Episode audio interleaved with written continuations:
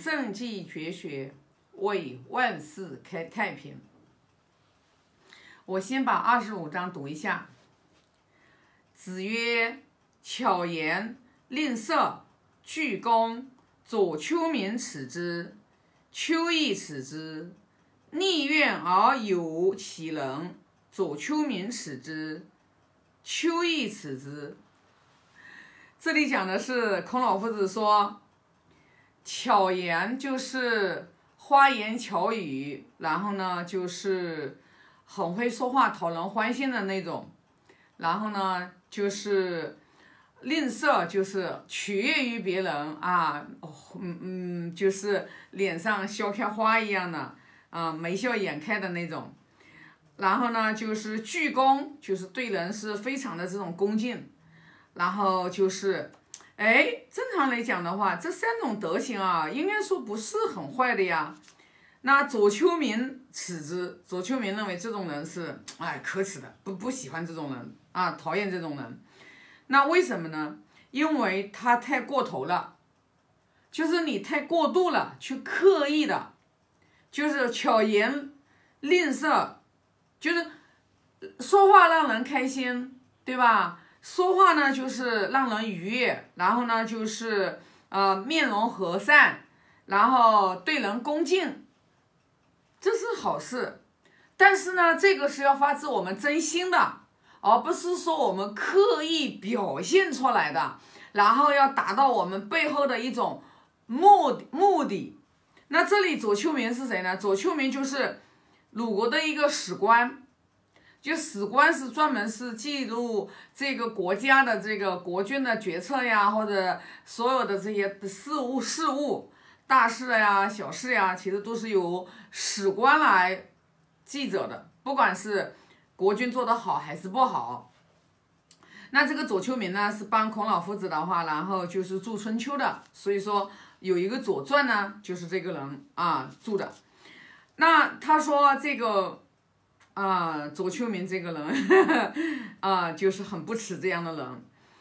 那第二句话呢？他说：“逆愿而有其人，就是你这个人心里面其实藏着对别人的这种抱怨、怨恨，但是你又很去讨好别人，表现出来的特别的很友善，然后表现出来的特别的这种恭敬。”他说：“你你这种人。”左丘明是不耻的，他说我啊，我孔丘我也不耻这样的人。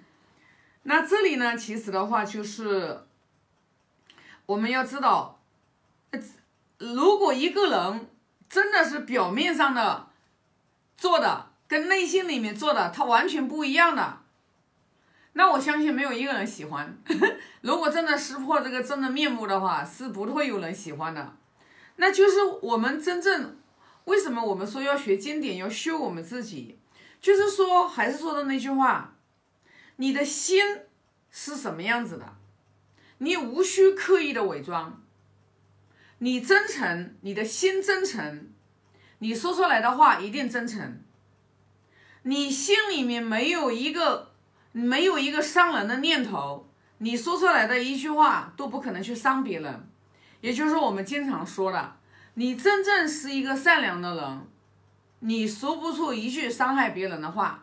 所以，我们民间经常说的，哎呀，我就是豆子豆豆，就是刀子嘴呀，豆腐心呀。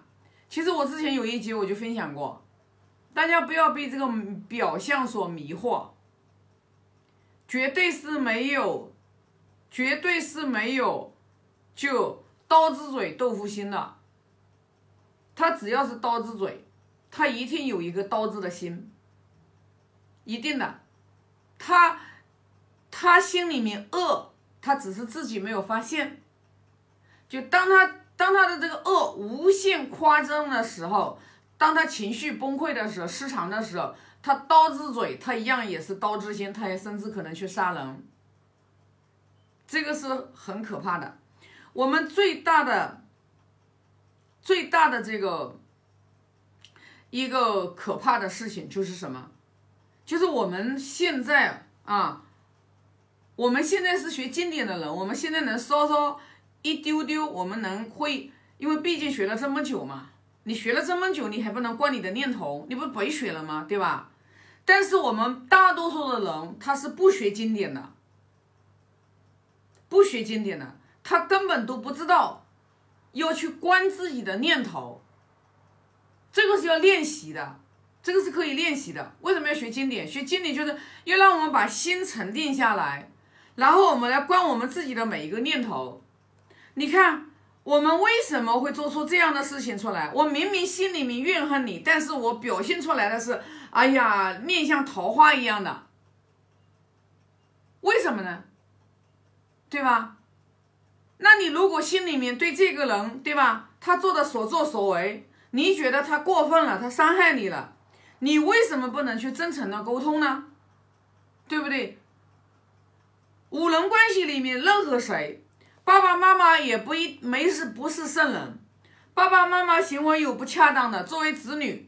你作为子女，你对于爸爸妈妈去纠正他们，去改正他们，你是你是作为子女，你是你的责职责，你的职责。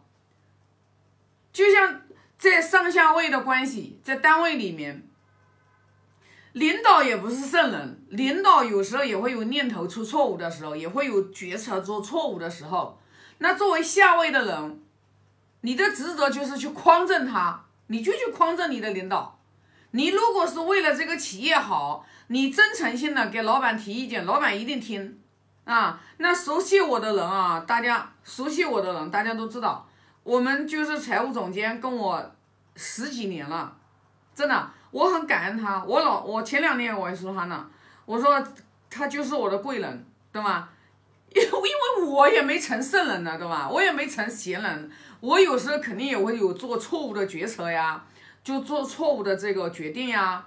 那如果说他觉得我这个决定有可能对我们公司长远的发展呀，包括各方面都不是很好的时候，他会他会很委婉的啊，会给我提一点建议。哎，只要我觉得哎这个是好的，我是我是马上就接受，马上就接纳，包括我们的专家老师们。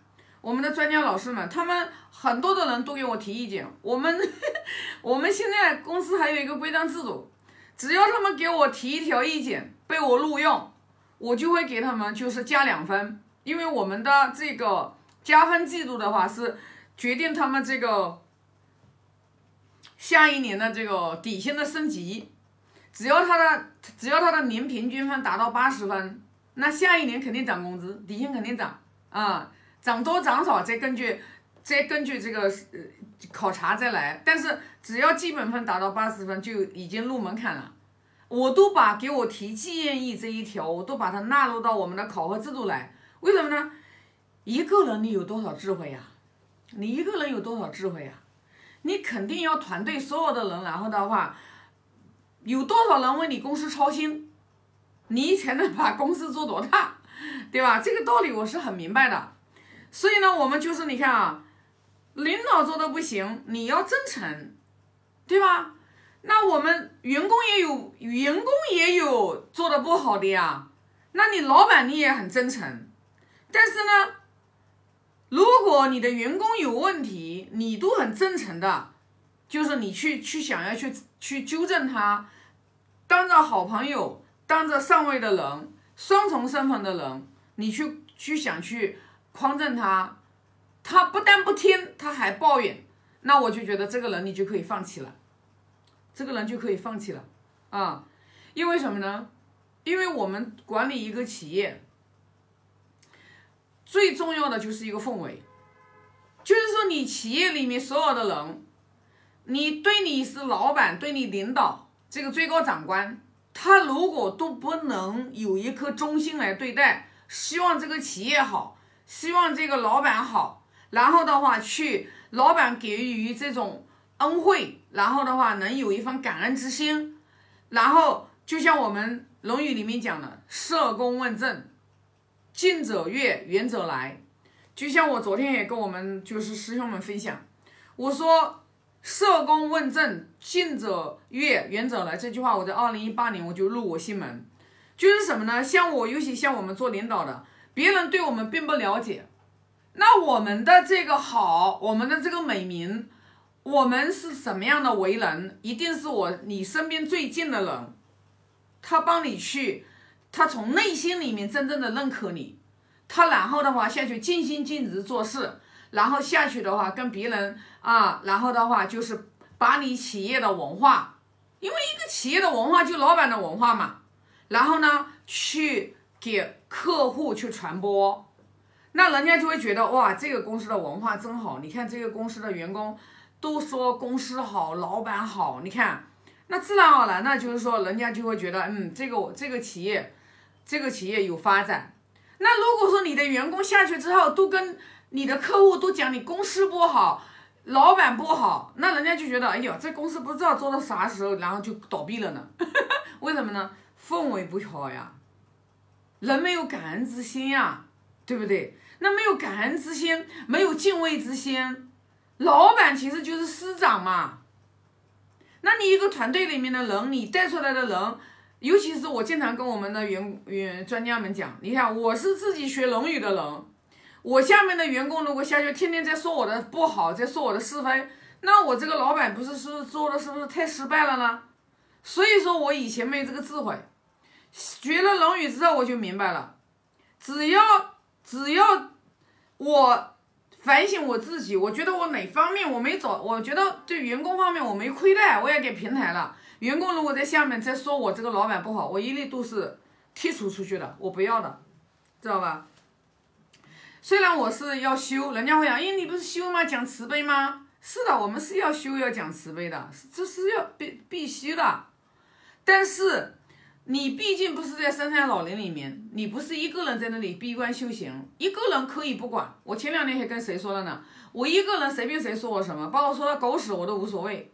但是你带着团队，你身边的人，然后的话得到你的好处，然后又不说你的好，然后别人看到，哎，就是我们孔老夫子说的，要以直报怨。如果你以，因为你在入世管理企业，你一定不能。以德报怨，你一定是以直报怨，以德报德。孔老夫子已经讲得很清楚，很清楚。在寺庙里面修行可以以德报怨，没关系，道场里面都可以。但是在管理企业的时候，一定是以直报怨，以直报怨。做错了就一定要给予处罚，给企业创造价值的一定要给予恩惠。这就是以直报怨的意思是什么呢？该怎么处理就怎么处理，该怎么处理就怎么处理，不要去，不要去因为别人的过错，然后呢假公济私，然后的话就是呃这个公报私仇，对吧？该怎么处理就怎么处理，但是一定以德报怨，对你对你有恩的人，你要报以恩德，你这样子，你在这个红尘当中。你在这个生活和工作当中，你才不会把别人的价值观引领坏了，啊，引领到偏了。一个人天天说你不好，你还一直给他施恩，一直给他施恩，那天天为你企业创造价值的人，你又用什么来报答他呢？这就同样的道理呀，啊，所以说学经典其实觉得就是学的圣人，其实就是在教我们方法。就看你用不用，只要你去用，这个就是说明书。人生的旅途当中，你遇到了事，你就会很智慧的去处理，慢慢慢慢的，你的智慧自然而然就打开了啊。那这一章就分享这么多啊。愿老者安之，朋友信之，少者。